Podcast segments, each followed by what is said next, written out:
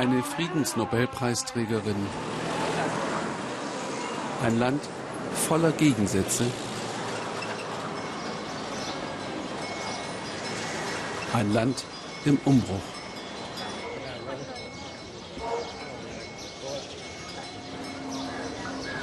Herzlich willkommen von der Schwedagon-Pagode in Myanmar, dem früheren Burma.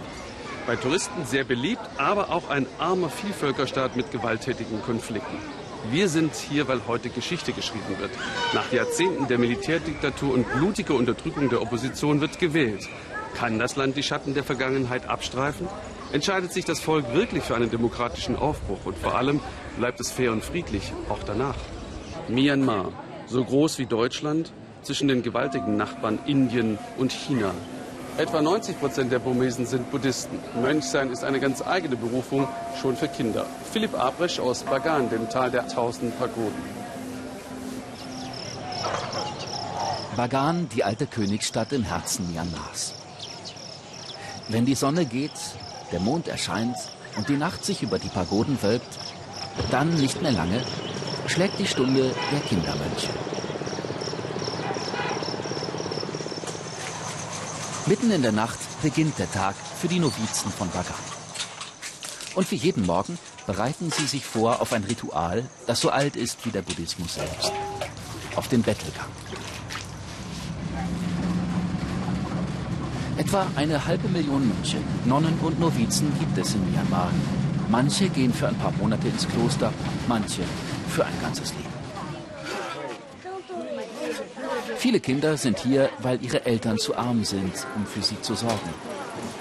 So wie der 13-jährige Aung San Mo. Seit sechs Jahren ist der Junge im Kloster.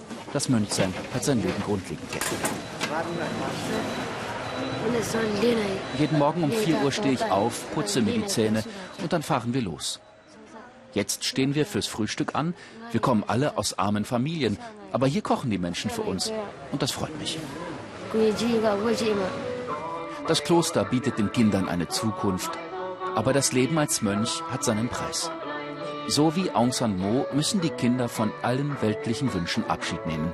Sie sollen nichts besitzen. Alles, was sie brauchen, Kleidung, Schuhe, Essen, Trinken, wird ihnen gespendet. Wir glauben, dass wir uns Verdienste erwerben, wenn wir für die Mönche kochen. Morgens und mittags.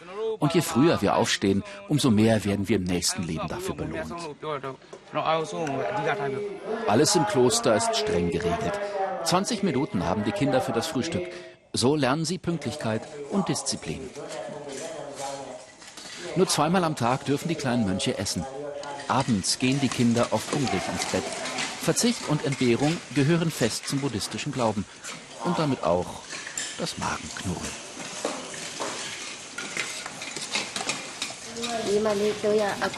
Mir geht es hier trotzdem gut. Ich habe sogar Fleisch zu essen, sagt Aung San. Aber um meine Schwester mache ich mir Sorgen. Sie lebt bei meinen Eltern und hat häufig Hunger.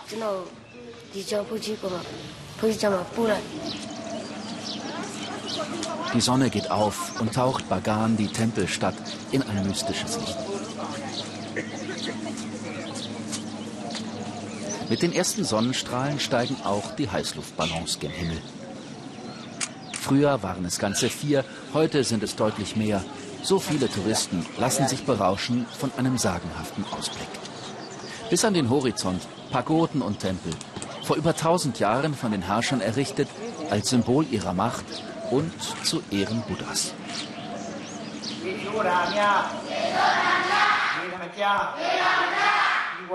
In Myanmar hat sich ein urtümlicher, frommer Buddhismus erhalten, vielleicht auch durch die jahrzehntelange Abschottung des Landes. Arm und Reich, Jungen und Mädchen gehen in die Klosterschulen. Der Unterricht der Mönche ersetzt häufig staatliche Schulen. Manche Kinder gehen nach der Ausbildung im Kloster, sogar auf die Universität.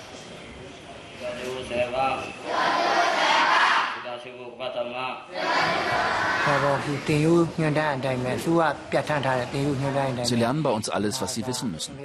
Wie in jeder anderen Schule. Englisch, Mathe, Erdkunde, Geschichte. Sie brauchen später einen Abschluss. Und wir helfen ihnen dabei. Die Novizen kämpfen sich durch die buddhistischen Gesänge. Das Mönchsein kann so hart sein. Und ermüdend. Die Kinder haben Ratscher und Wunden. Vor zwei Tagen wurde ihnen der Kopf geschoren. Mit Rasierklingen aus China klagt der Abt. So gab es diesmal ein paar Verletzte. Für Aung San Mo gehört auch das zum Leben im Kloster. Ich freue mich darauf, irgendwann ein richtiger Mönch zu sein. Dann kann ich auch anderen Kindern helfen, die so wie ich aus einer armen Familie kommen und niemanden haben, der sie unterstützt. Die Kinder lernen im Kloster für sich selbst zu sorgen, putzen, aufräumen, waschen.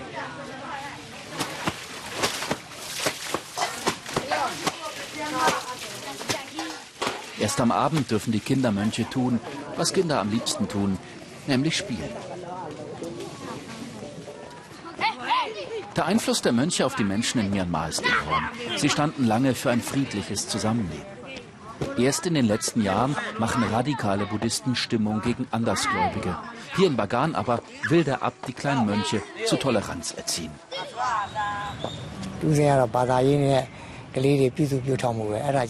Wir wollen, dass die Kinder ein gutes Leben führen, sagt der Abt.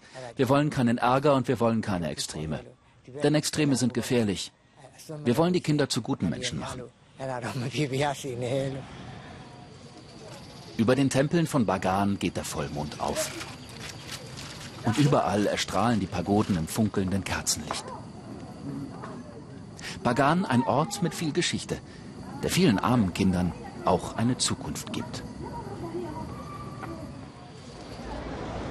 Myanmars Mönche wählen nicht, aber ihre Hassprediger werden für jede Regierung zur Belastung werden. Vor den Wahllokalen heute lange Schlangen wie hier. Die Menschen haben sich auch durch düstere Prophezeiungen der Militärs, alles könne so blutig enden wie nach dem arabischen Frühling, nicht abschrecken lassen. Die haben einfach keine Angst mehr. Doch jetzt wartet drin ein Wahlzettel mit teilweise über 90 Parteien. Die Freiwilligen schwärmen aus. Myanmar hat gewählt. Aber vor den Kreuzchen stehen noch jede Menge Fragezeichen. Aha. Die ersten freien Wahlen in Myanmar seit 25 Jahren. Oh, wie geht das eigentlich, das mit dem Wählen? Gar nicht so einfach. Viele in Myanmar haben noch nie in ihrem Leben gewählt. Jetzt wird geübt. Mit diesen Kandidaten Bananen, Melonen, Zitronen. Wir sind überall unterwegs und müssen erklären, alle wollen wissen, wie es geht und kaum einer weiß es. Es hängt schon bei den Stimmen an. Die meisten denken, sie haben eine. Dabei müssen sie drei Kreuze machen. Die Wahlhelfer reisen durchs ganze Land. In manchen Dörfern haben sie das Wählengehen einmal von A bis Z durchgeprobt. Mit Wahlzetteln, Wahlbegleitern, Wahlkabinen. Ist das Wählen denn so schwierig? Nee, überhaupt nicht. Ganz einfach. Wen du magst, den kreuzt du an. Dann vielleicht ein kleines Quiz? Wann machen die Wahllokale auf? Um sechs? Leider falsch. Erst um acht. 1000 Kandidaten stehen in Myanmar zur Wahl.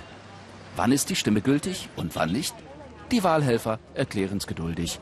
Demokratie mit Gebrauchsanleitung.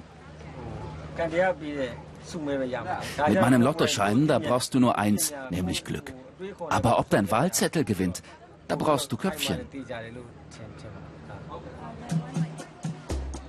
Doch wer soll's denn werden aus dem ganzen Strauß von Kandidaten?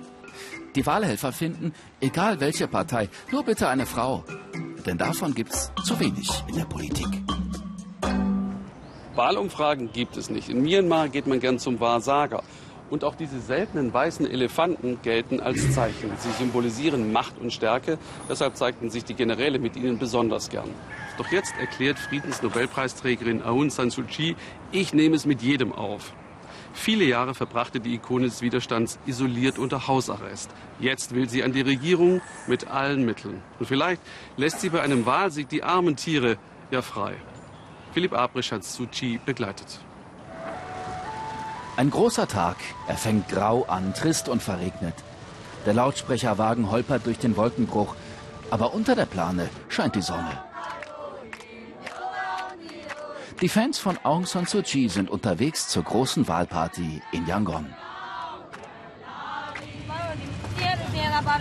Ich bin für Aung San Suu Kyi. Für die Armen wird sie Gutes tun. Die Wirtschaft, die Bildung. Sie wird alles umkrempeln. Und deswegen unterstütze ich sie. Keine Partei kann mehr Menschen mobilisieren als Suu Kyis Partei, die Nationale Liga für Demokratie. Überall Flaggen, überall Musik, überall Aung San Suu Kyi. Fast 50.000 Menschen sind gekommen und mit ihnen die vielen Erwartungen an Myanmar Superstar. Tusa ist freiwillige Helferin. Sie ist das erste Mal in ihrem Leben auf einer so großen politischen Kundgebung. Ich liebe Kyi wie meine eigene Mutter, sagt Tusa. Meine ganze Hoffnung steckt in Aung San Suu Kyi. Dann kommt sie, empfangen wie eine Königin. Suu Kyi ist die Tochter von Aung San, Myanmars Freiheitskämpfer und Nationalheld. Und als solche ist die Lady selbst eine moralische Autorität. Mama Su rufen die Menschen. Ihr Leben steht für das, was viele in Myanmar jahrzehntelang ertragen mussten. Willkür, Angst und Unterdrückung durch das Militär. Ein halbes Jahrhundert haben die Generäle geherrscht, sagt Suu Kyi. Jetzt sei die Zeit gekommen für echte Demokratie. Auf diesen Moment hat sie lange gewartet. Vor 25 Jahren hatte sie schon einmal haushoch eine Wahl gewonnen. Das Militär ignorierte das Ergebnis und stellte Suu Kyi 15 Jahre lang unter Hausarrest und mit ihr ein ganzes Land. Jetzt träumen die Menschen vom Wandel. Time for Change. Das Hemd ist der Bestseller, sagt der Verkäufer. Alles im Land muss sich ändern. Dass so eine Riesenparty überhaupt möglich ist, zeigt, wie sehr sich Myanmar schon verändert hat. Vor fünf Jahren haben die Generäle das Land überraschend geöffnet. Beinahe über Nacht haben sie weitgehende Reformen verordnet. Nur die Verfassung ist noch unverändert. Sie verhindert im Moment, dass Suu Kyi Präsidentin werden kann. Wenn ihr wirklichen Wandel wollt, ruft sie ihre Anhänger auf, dann nur mit uns. Wir wollen 100 Prozent aller wählbaren Sitze. Suu will an die Macht, unbedingt. Das Militär hat sich ein Viertel der Sitze im Parlament vorab gesichert. Schon deshalb muss Suu haushoch gewinnen. Zu brisanten Fragen schweigt sie deshalb lieber, zum Beispiel zu den ungeliebten muslimischen Minderheiten. Die Friedensnobelpreisträgerin ist jetzt Machtpolitikerin. Wenn Suu gewinnt, sagt Tutsa, und vielleicht doch irgendwann Präsidentin wird, dann hoffe ich, wird sie vor allem für uns junge Menschen etwas tun. Suu schwebt durch die Massen, schon jetzt gefeiert wie eine Siegerin. Wenn wir an die Macht kommen, hat Suu angekündigt, werde sie über dem Präsidenten stehen. Noch mächtiger als der mächtigste im Land. Suu hat einiges vor, um die vielen Erwartungen ihrer Fans zu erfüllen. Freitagsgebet in einer Moschee in Yangon. Auch wenn die Verfassung Religionsfreiheit zusichert, haben Muslime einen schweren Stand. Völlig rechtlos sind die etwa eine Million muslimischen Rohingya im Nordwesten. Die Regierung verweigert ihnen die Staatsbürgerschaft. Wählen dürfen sie nicht. Zehntausende sind geflüchtet. Für die Vereinten Nationen sind sie eine der am meisten verfolgten Minderheiten der Welt. Robert Hedkemper über das harte Leben in einem Lager hier im Land. Das Lager Tarping im Westen von Myanmar. Hier und in benachbarten Camps leben 100.000 Flüchtlinge des muslimischen Rohingya-Volkes. Bei blutigen Zusammenstößen mit buddhistischen Einwohnern der Region waren ihre Häuser in Flammen aufgegangen. Das Lager liegt bei einem traditionell muslimischen Dorf und in der Dorfschule treffen wir Kin Kin. Kin Kin ist 14 Jahre alt. Rund eine Million Rohingya leben im Arakan, einem Teilstaat von Myanmar. Für die Regierung gelten sie als fremde Volksgruppe. In Myanmar sind sie staatenlos. Vor drei Jahren, sagt Kin Kin, wurde unser Haus angezündet. Wie hat sie das erlebt? Sie mag nicht davon reden. Jetzt kann ich nicht zurück, sagt sie, scheu. Ich habe Angst.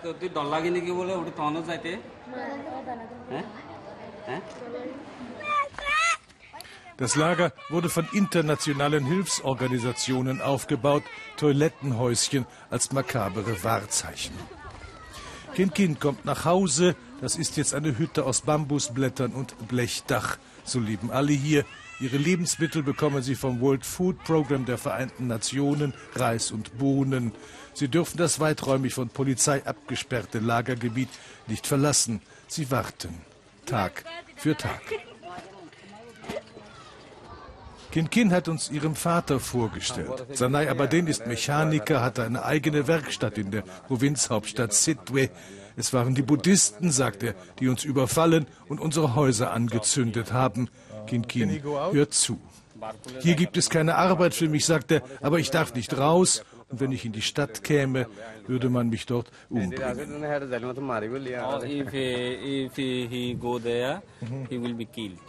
if, Sidwe, 200.000 Einwohner, Hauptstadt des Arakan. Dessen buddhistische Einwohner bilden selbst eine der vielen lange unterdrückten Minderheiten im Vielvölkerstaat Myanmar. Und sie fürchten, vom rasch wachsenden muslimischen Rohingya-Volk verdrängt zu werden. Pagoden und Klöster prägen das Stadtbild. Nicht alle, aber viele buddhistische Mönche schüren die Angst ihrer Gläubigen. Nando Baza gehört dazu.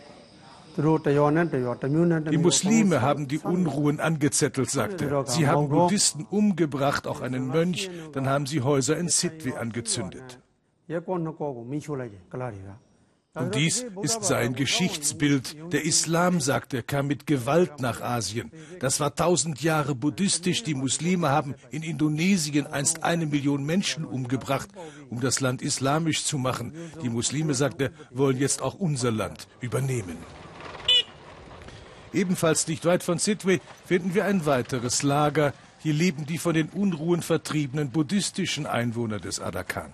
Ihre Häuser hat die Regierung für sie gebaut. Sie dürfen das Lager verlassen, es gibt keine Kontrolle. Hier hören wir diese Version vom Gewaltausbruch in Sidwe vor drei Jahren.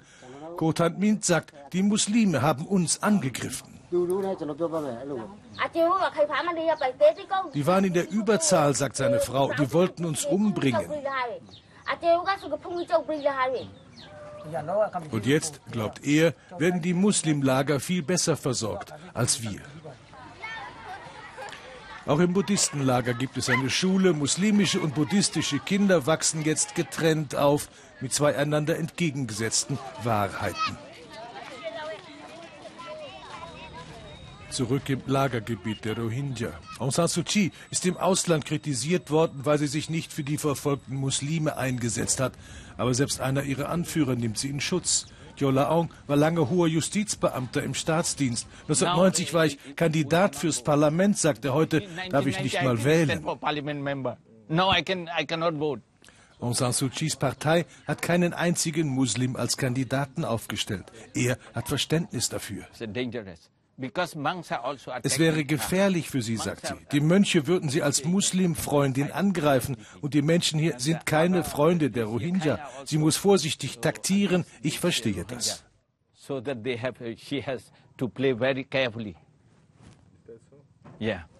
Die Rohingyas haben kein Wahlrecht in Myanmar. Die Regierung akzeptiert selbst ihren Volksnamen nicht. Sie nennt sie Bengali. Illegale Einwanderer aus Bangladesch. Ich kann einfach nichts tun, sagt Kinkins Vater. Sie will studieren, Ärztin werden, aber das geht nicht. Die Universität ist draußen, dort darf sie nicht hin. Sie kann nicht, sagt der Übersetzer. Kinkin schaut verlegen und beißt ihre Unterlippe.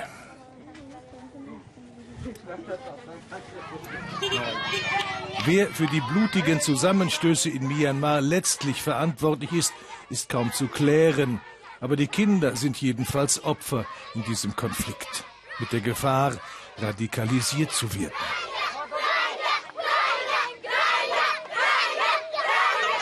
Aung San Suu Kyi, in der so viele eine Ikone für den Kampf für Menschenrechte sehen, blockt Fragen zu diesem Thema ab. Die Medien sollten die Kritik nicht übertreiben. Das Land habe auch noch andere Probleme, sagt sie kühl. Deshalb treffe ich den Fotografen Min Sayau. Er hat Rohingya in Lagern für mehrere Reportagen hautnah erlebt, ihre Trauer und ihre Freude festgehalten. Sie sind in den Westen des Landes gefahren, um Rohingya-Familien zu fotografieren, wie sie mit ihren Familien geskypt haben. Sie hätten jedes Thema wählen können. Warum ausgerechnet diese Geschichte? Ich habe das Leiden der Rohingya fotografiert, die schlechte Gesundheitsversorgung, alles, was da unten passiert. Das war das erste Mal, dass ich etwas Hoffnungsvolles gesehen habe, etwas Positives.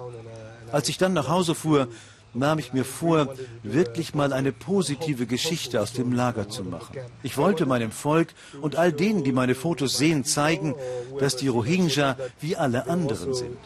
Ich wollte, dass die Menschen verstehen, dass sie wie wir sind, dass wir alle gleich sind. Was hat Sie beim Fotografieren am meisten beeindruckt und berührt?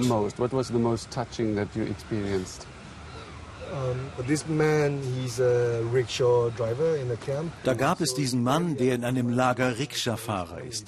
Er hat kaum genug Geld, um seine Familie durchzubringen. Dann war da seine Tochter auf der anderen Seite beim Skypen als Geisel von Schleppern.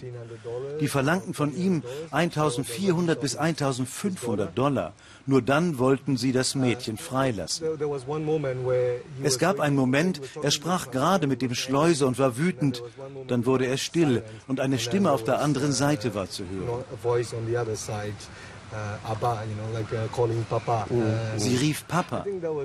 Das war das Schlimmste für mich, einen starken Mann zu sehen, der vor seiner jüngeren Tochter zusammenbrach und kein Mittel hatte, sie irgendwie zu retten.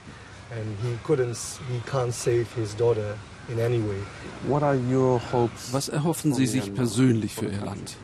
First of all, I, for the future generations, uh, I, I really want a very good education system. Für die künftigen Generationen wünsche ich mir wirklich ein gutes uh, Bildungssystem.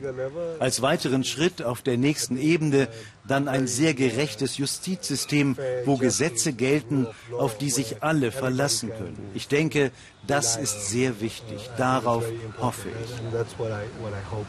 Okay. Do, do, do you think Denken Sie, dass Myanmar eine echte Demokratie werden kann, nach westlichem Vorbild?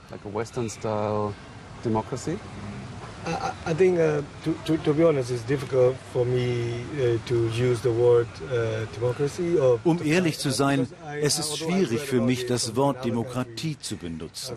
Ich habe zwar darüber gelesen, wie das in anderen Ländern so ist, aber bei uns gibt es kein burmesisches Wort für Demokratie. Trotzdem denke ich, dass wir das erreichen können. Ich weiß nicht wann, aber wenn wir diesen Weg harmonisch weitergehen, auf verschiedenen Ebenen, dann wird das gelingen. Da bin ich mir sicher. Thank you very much, Minzaya Thank you very much. Im Hafen von Yangon werden chinesische Waren gelöscht und verladen.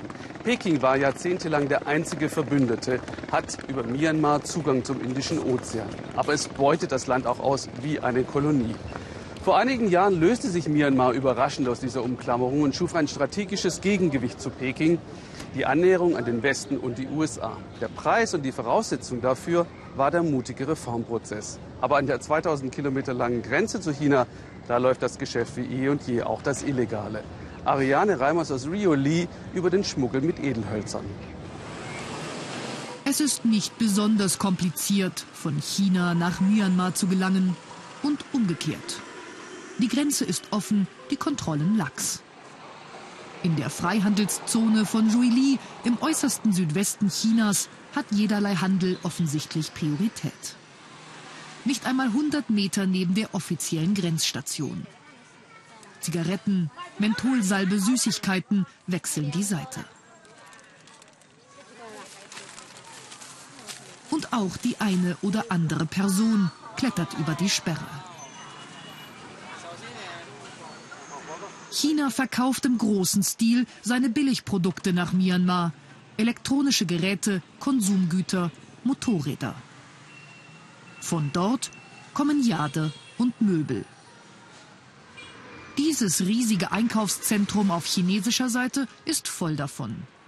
In jedem Stockwerk Betten, Tische, thronartige Stühle. alles aus kostbarem Tropenholz, vor allem aus burmesischem Palisander. Luxusgut schon in der Kaiserzeit, heute Prestigeware für Neureiche. Dieses Bett kostet 10.000 Euro, manche sind noch teurer.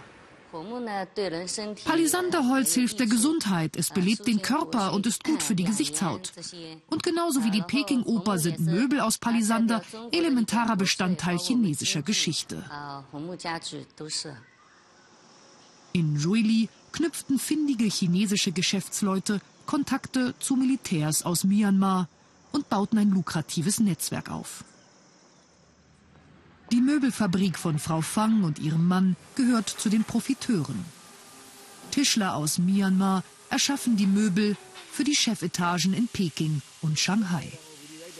Kein Nagel, keine Schraube, aufwendige Handarbeit, aber es lohnt sich.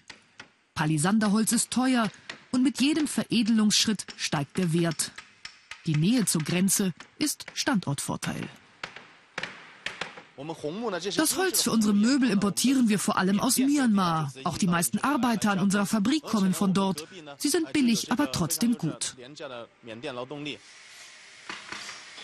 Der Markt für teure Tropenholzmöbel ist riesig in China. Auch wenn die Firmen derzeit unter der schwächelnden Wirtschaft etwas leiden. Die Chinesen haben in den vergangenen Jahren mehr als 600.000 Kubikmeter Palisanderholz aus Myanmar importiert. Das meiste über den Landweg. Für die Möbelbauer ist nur der harte Kern des Holzes interessant. Der Rest gilt als Abfall. Das Holzschlagen ist ziemlich mühsam. Das meiste kommt aus den Tiefen des Waldes. Es ist sehr schwierig, überhaupt dorthin zu kommen. Kein einfaches Gelände. Und so ein Baum braucht etwa 500 Jahre, um die Qualität zu erreichen, die wir brauchen. Manchmal müssen wir sogar Elefanten einsetzen. Das Holz aus Myanmar kommt auf dunklen Wegen nach China. Die Umweltorganisation EIA verfolgt seit Jahren die illegale Abholzung, filmte heimlich die Transporte in Myanmar. Eigentlich darf nur eine bestimmte Quote Holz das Land verlassen und das ausschließlich über die Hauptstadt Yangon. Aber Korruption öffnet jeden Weg. Chinesische Händler kaufen sich einfach ganze Berge.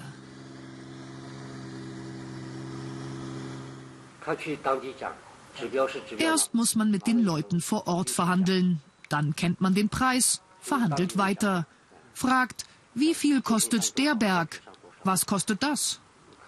Wird das Gebiet von der Armee kontrolliert, fragen die Umweltschützer? Ja, so ist es. Die illegale Einfuhr nach China scheint noch einfacher zu sein. Wenn alle Zölle bezahlt werden, ist das Holz quasi legalisiert. Die Umweltschützer fragen, was für Importdokumente man für China braucht. Nichts. Wir brauchen keine Bescheinigungen aus Myanmar. Da ist das zwar illegal, aber solange wir genug Geld geben, kommen wir durch alle Kontrollen bis nach China. Der burmesische Palisander gilt auf der roten Liste als stark gefährdet.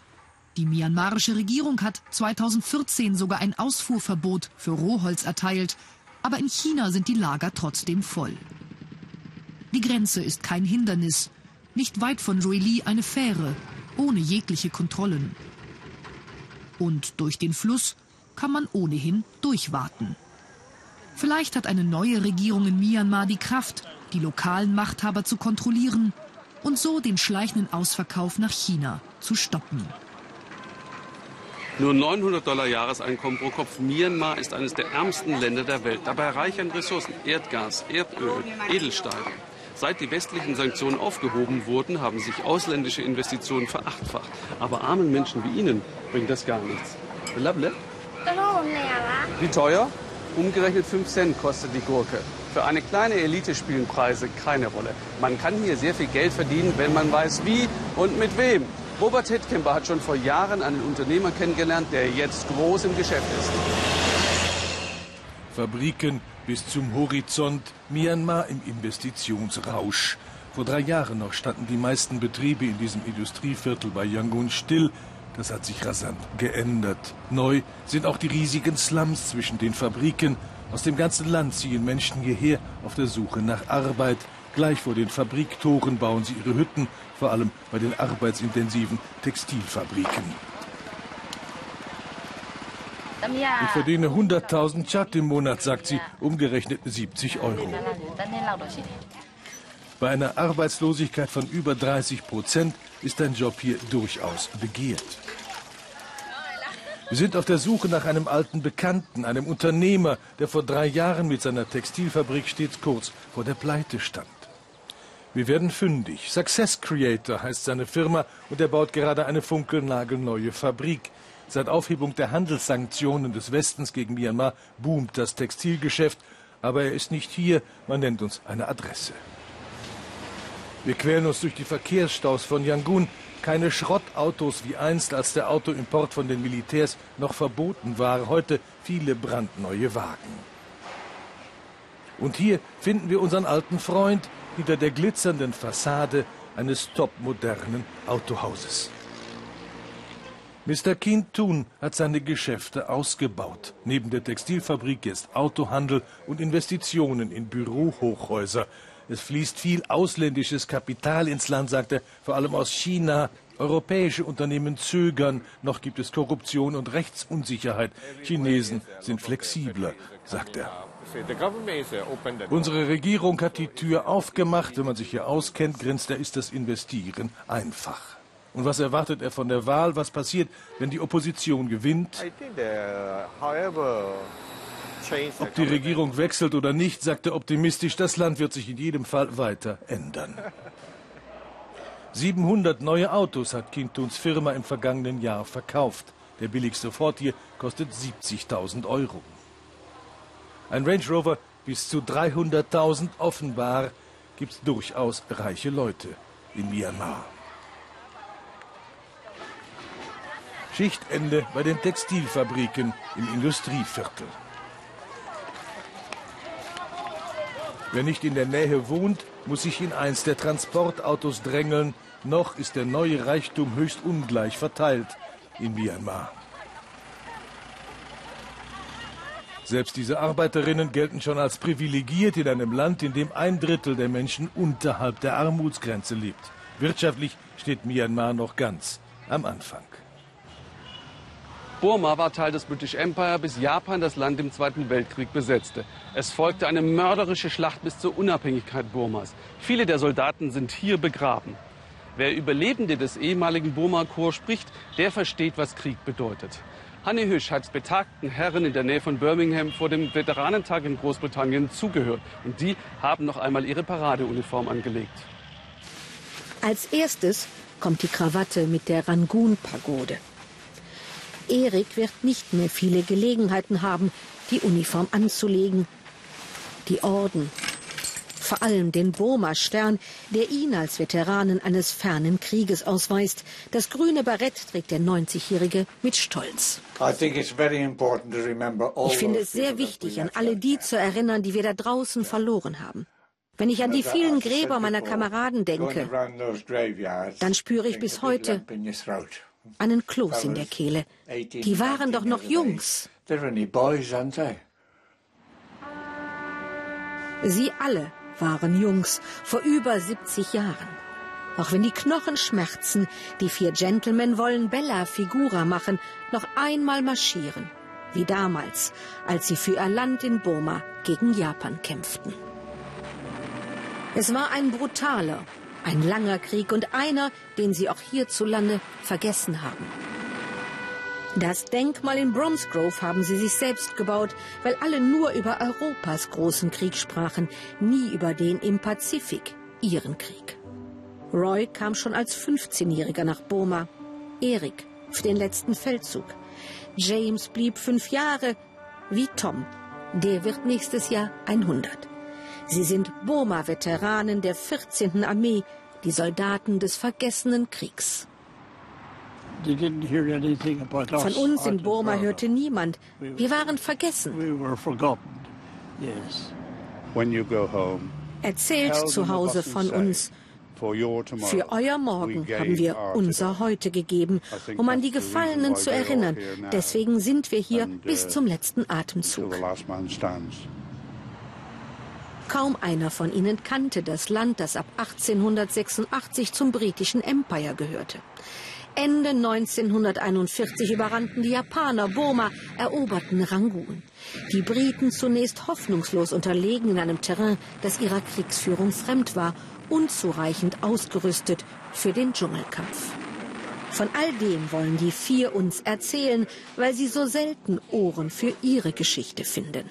I developed, uh ich hatte schnell Dengue-Fieber, kam ins Krankenhaus und wir lebten da in der ständigen Furcht, uns könnte das Gleiche wie den Verwundeten in Singapur passieren. Japaner machen keine Gefangenen, sie brachten alle um. Fotos, Notizen, kleine Erinnerungen an ihren großen Krieg. Sie helfen auf die Sprünge, wenn die Erinnerung verblasst. When you think of the Denken Sie an die Burma-Eisenbahnlinie. Sie wurde von Kriegsgefangenen gebaut. Zwei Drittel starben an Erschöpfung. Sie sahen aus wie Bergen-Belsen-Opfer, Haut und Knochen. Aber als wir nach Kriegsende nach Hause kamen, war da keiner, um uns willkommen zu heißen. Vergessen. Wie hat sich das angefühlt? Sehr einsam. Einige von ihnen sind sogar mehrmals zurückgekehrt. Das Land lässt sie nicht los.